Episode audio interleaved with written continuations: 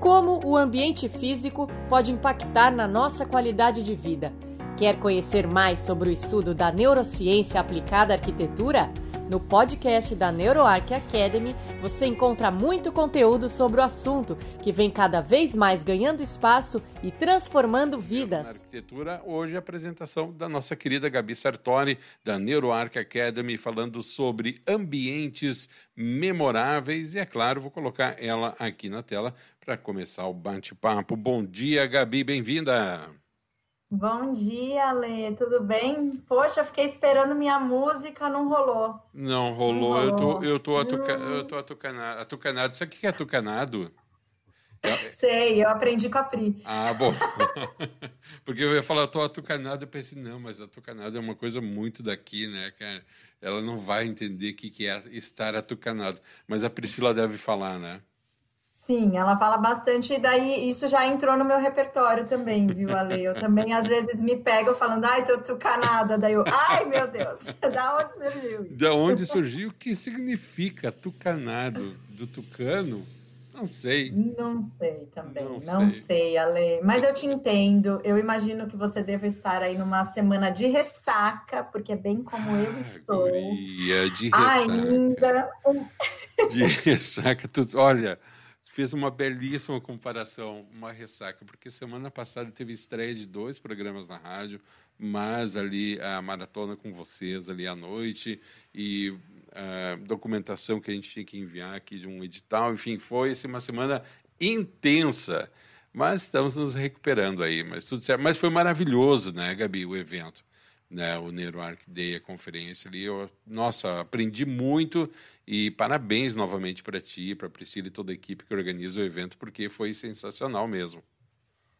Foi mesmo, Ale. E a gente ainda também, nós também estamos na semana de ressaca, né? Foi a semana passada foi uma semana extremamente intensa e ainda mais porque nós finalizamos o evento com um evento presencial aqui em São Paulo. Então, uhum. tivemos aí a nossa imersão presencial no sábado e no domingo o dia inteiro, uhum. que foi justamente o tema que eu vim falar hoje aqui com vocês sobre ambientes memoráveis. Ótimo. É, eu, é, eu, falei, nossa, o que, que a gente vai falar na rádio, né? Eu acho que diante de tudo que a gente passou, tanto na semana do NeuroArc Day, como nesse final de semana do, da, do, da imersão presencial, Ale, uhum. foram tantos, uh, foi tanta transformação que aconteceu, que eu virei falei assim, ah, eu vou levar esse tema para a rádio também, para ver se a gente consegue transformar mais algumas vidas aí, com quem estiver nos ouvindo.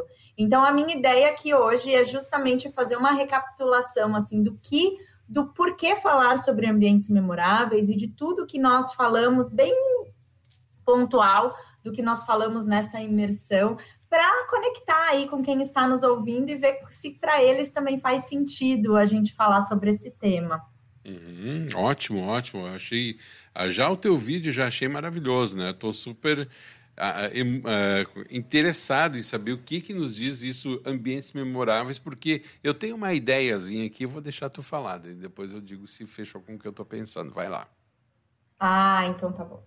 Bom, na verdade, quando eu e a Pri nós sentamos para começar a delinear o que seria a nossa imersão presencial, a gente já estava quase dois anos sem fazer nenhum evento presencial por conta da pandemia. Uhum. É, todos os nossos eventos, to, to, todo o nosso conteúdo acabou no ano de 2020, depois do último NeuroArc Day, até a, quase agora, até outubro de 2021, sendo no formato online.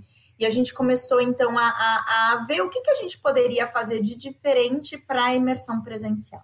Uhum. E quando a gente sentou, a gente já estava com o tema todo da conferência todo montado, né? Então, para quem nos acompanhou aí no formato online, nós tivemos uma série de cinco dias para falar sobre cultura, falar sobre o nosso habitat, falar sobre a nossa intervenção, o nosso comportamento e a nossa responsabilidade. Mas e o presencial? O que seria esse evento presencial? Uhum. E daí, quando a gente começou a desenhar, nós tivemos. A primeira questão que surgiu na nossa cabeça foi: precisa ser um evento completamente diferente de tudo e precisa ser um evento que emocione, que uhum. traga emoção, que traga a conexão de novo com as pessoas. As pessoas estão sedentas por, por essa interação, pela socialização, pelo toque, pela interação pessoa a pessoa e a gente entendeu que seria o momento, então, da gente trazer um conteúdo que fosse ali fundo mesmo, que emocionasse as pessoas. Uhum. E quando a gente começou, que, quando a gente entendeu que esse seria um caminho, a gente pensou, bom, então dentro do estudo da neurociência aplicada à arquitetura, o que, que a gente pode fazer para trazer essa conexão de volta às pessoas, para fazer com que elas se emocionem, em especial que faça ponte entre isso e o ambiente construído. Uhum. Foi então que nós uh, começamos, dentro de várias é, referências bibliográficas, a gente se deparou com o termo de ambientes memoráveis, que inclusive é de uma pesquisadora que se chama Claire Cooper. E a gente entendeu que seria então a forma como a gente faria esse workshop. E daí, para trazer esse conteúdo, a gente pensou que também seria muito legal a gente ter práticas com relação uhum. a isso.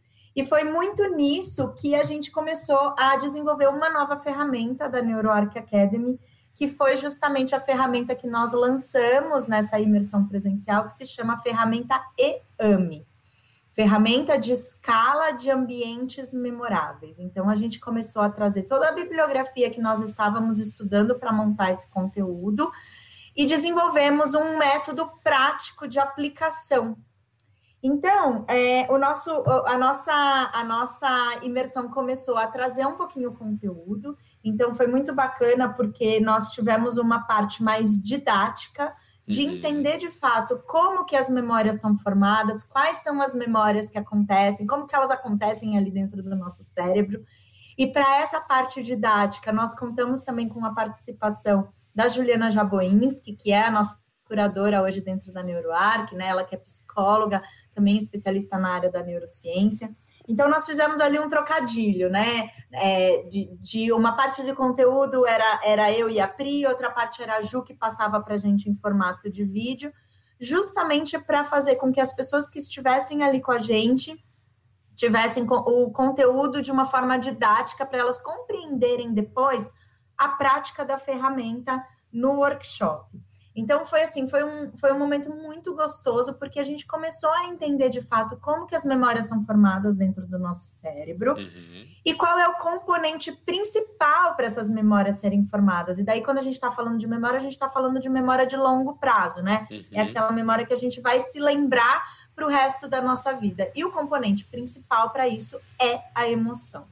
Então, você vê que estava tudo conectado ali na questão do nosso conteúdo, né, Ale? Sim. E a gente é, incentivou que as pessoas que estivessem ali com a gente compartilhassem a história deles conosco. Então, antes mesmo da nossa, do nosso encontro, nós enviamos para todos os participantes um formulário que eles pudessem colocar uma foto de algum ambiente, de alguma memória que eles tivessem na vida deles e nos contassem um pouquinho dessa história. E lá na imersão a gente pôde é, mostrar isso para todo mundo, né? E pegar um componente que era básico, que a gente queria trazer para os nossos ambientes, que era a questão da alegria e da felicidade. Uhum. Então, todo o nosso workshop foi pautado em criar memórias, criar novos ambientes que pudessem gerar novas memórias e memórias felizes no nosso cliente. Então, essa foi a parte do sábado. E daí, no sábado, nós praticamos um pouquinho a primeira parte da ferramenta IAME, para depois, no domingo, a ler, junto com a ferramenta IAME, a gente tem uma parte que ela traz também a questão das sete variáveis ambientais. Que eles pudessem praticar nas mesas das sete variáveis. Então, eles fizeram, fizemos rodadas com hum. as sete variáveis em mesas, e eles foram construindo o projeto nessas rodadas do workshop. Então foi assim, foi incrível, porque eles criaram projetos a partir de memórias dos seus clientes, uhum. juntando a questão das sete variáveis ambientais e trouxeram ambientes novos para criar memórias novas para essas novas pessoas. Então foi, foi assim, foi, foi. Eu brinco que a gente terminou depois o workshop, depois, lógico que a gente terminou com muitas surpresas, né, Ale? É, eu, eu digo que a palavra para esse final de semana foi êxtase. Eu acho que todo mundo que saiu de lá saiu num, num, num flow, saiu num, uhum. numa, numa sensação de êxtase, assim, que foi inédita, eu diria também. Foi, foi algo, assim, muito, muito gostoso mesmo.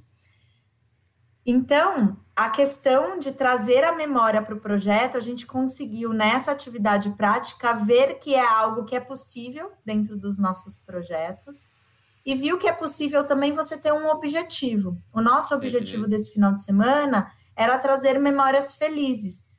Uhum. E daí também com base em muita bibliografia, é, uma, uma parte, né? Até vou te mostrar aqui o nosso, o nosso material do nosso workshop que a gente trouxe. Uhum.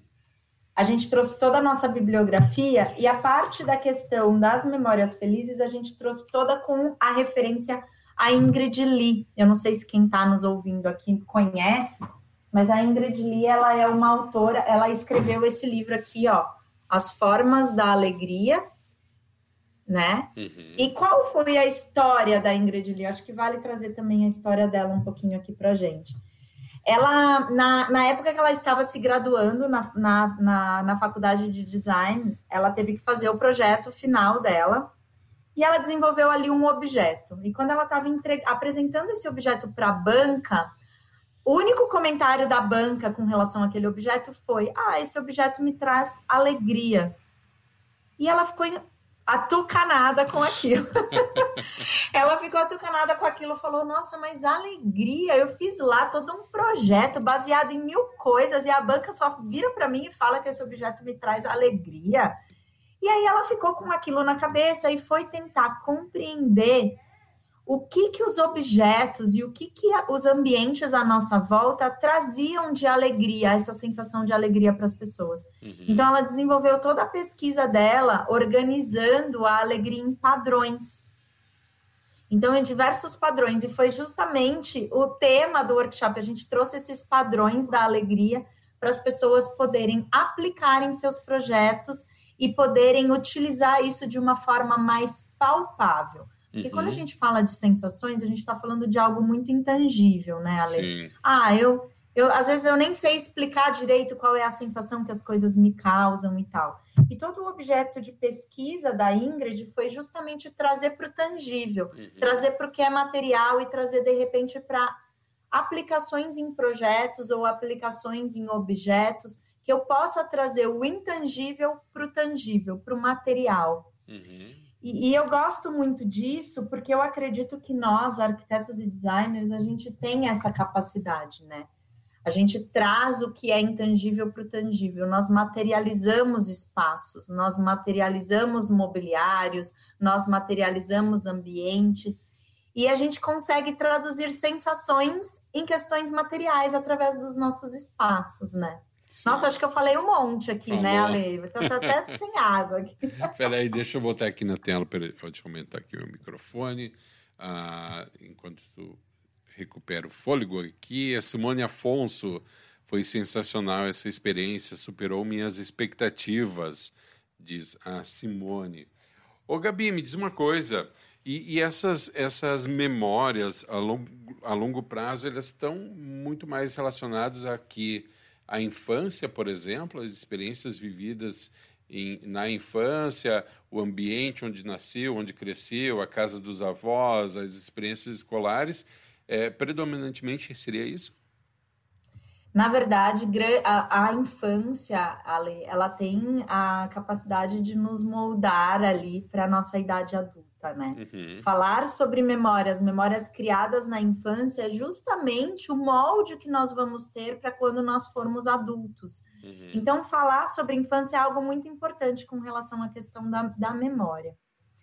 Quando a gente fala sobre ambientes memoráveis, é, inclusive grande parte da literatura que a gente foi buscar fala que a grande parte da nossa memória está sim relacionada aos momentos que nós vivemos na nossa infância. Uhum. E quando nós pedimos para o nosso público que estaria ali conosco naquele workshop para dividir conosco as memórias felizes deles, eu diria, Lê, que 80% ali das memórias que foram compartilhadas com a gente foram de momentos da infância. Uhum. Então, já, já, já até no, nos comprova um pouquinho do que a literatura que a gente se baseou, nos disse, né, que grande uhum. parte das nossas memórias estão sim nas nossas infâncias.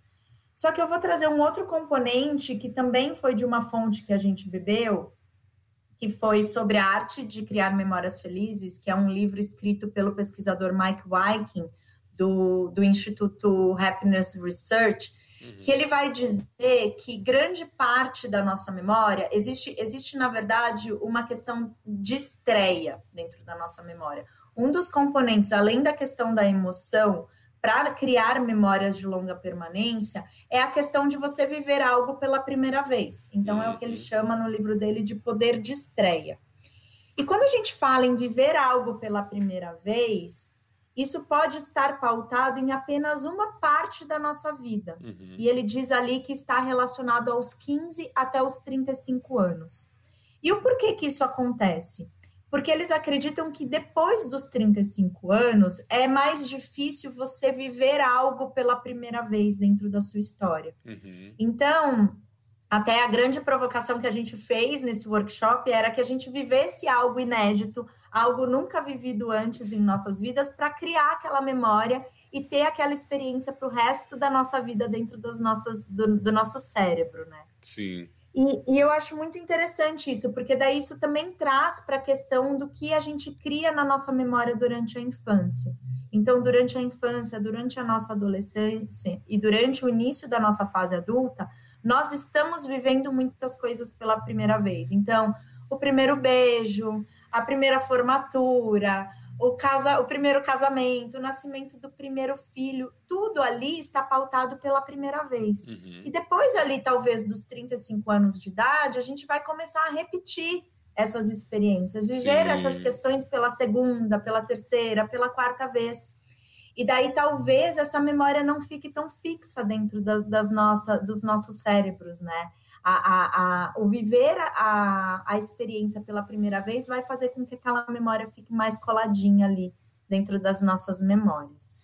Então, eu, eu, eu concluo da minha parte, Gabi, duas coisas. Primeiro, nossa, uma que eu sempre trago presente na minha vida, a nossa imensa responsabilidade em relação às crianças, né? A nossa imensa responsabilidade em sermos agentes também geradores de boas memórias para eles. Né? Nós temos esse poder de influenciar isso daí. E segundo, não importa a idade que você seja, você tenha, invente alguma coisa nova para fazer. Sim, faça sim, algo novo, Ale... se desafie, faça algo que você acha que não consegue fazer, faça. Crie memórias novas, né? Não fique só apegado àquelas suas memórias de infância que são importantes, mas renove seu estoque de boas memórias, né? O Ale até te pergunta aí, quando foi a última vez que você fez algo pela primeira vez? Olha, eu faz três anos eu me botei a aprender a andar de skate com meu filho. E eu vou te dizer que depois de uma semana andando de skate, já tive o resultado de dois joelhos ralados. mas andei em cima do skate, uns 10 metrinhos de skate, mas é uma sensação que nós adultos não estamos mais acostumados, né, Gabi? A gente, acho que a criança ela é mais destemida do que nós. Nós criamos aí uma série de medos, de rejeição social, de se expor ao ridículo, de se machucar, disso, disso, disso, e a gente cai naquela zona de conforto que como ela própria diz, é um conforto. Tu não te desafia, mas também tu não vive nada, né? Então é, é, é interessante isso.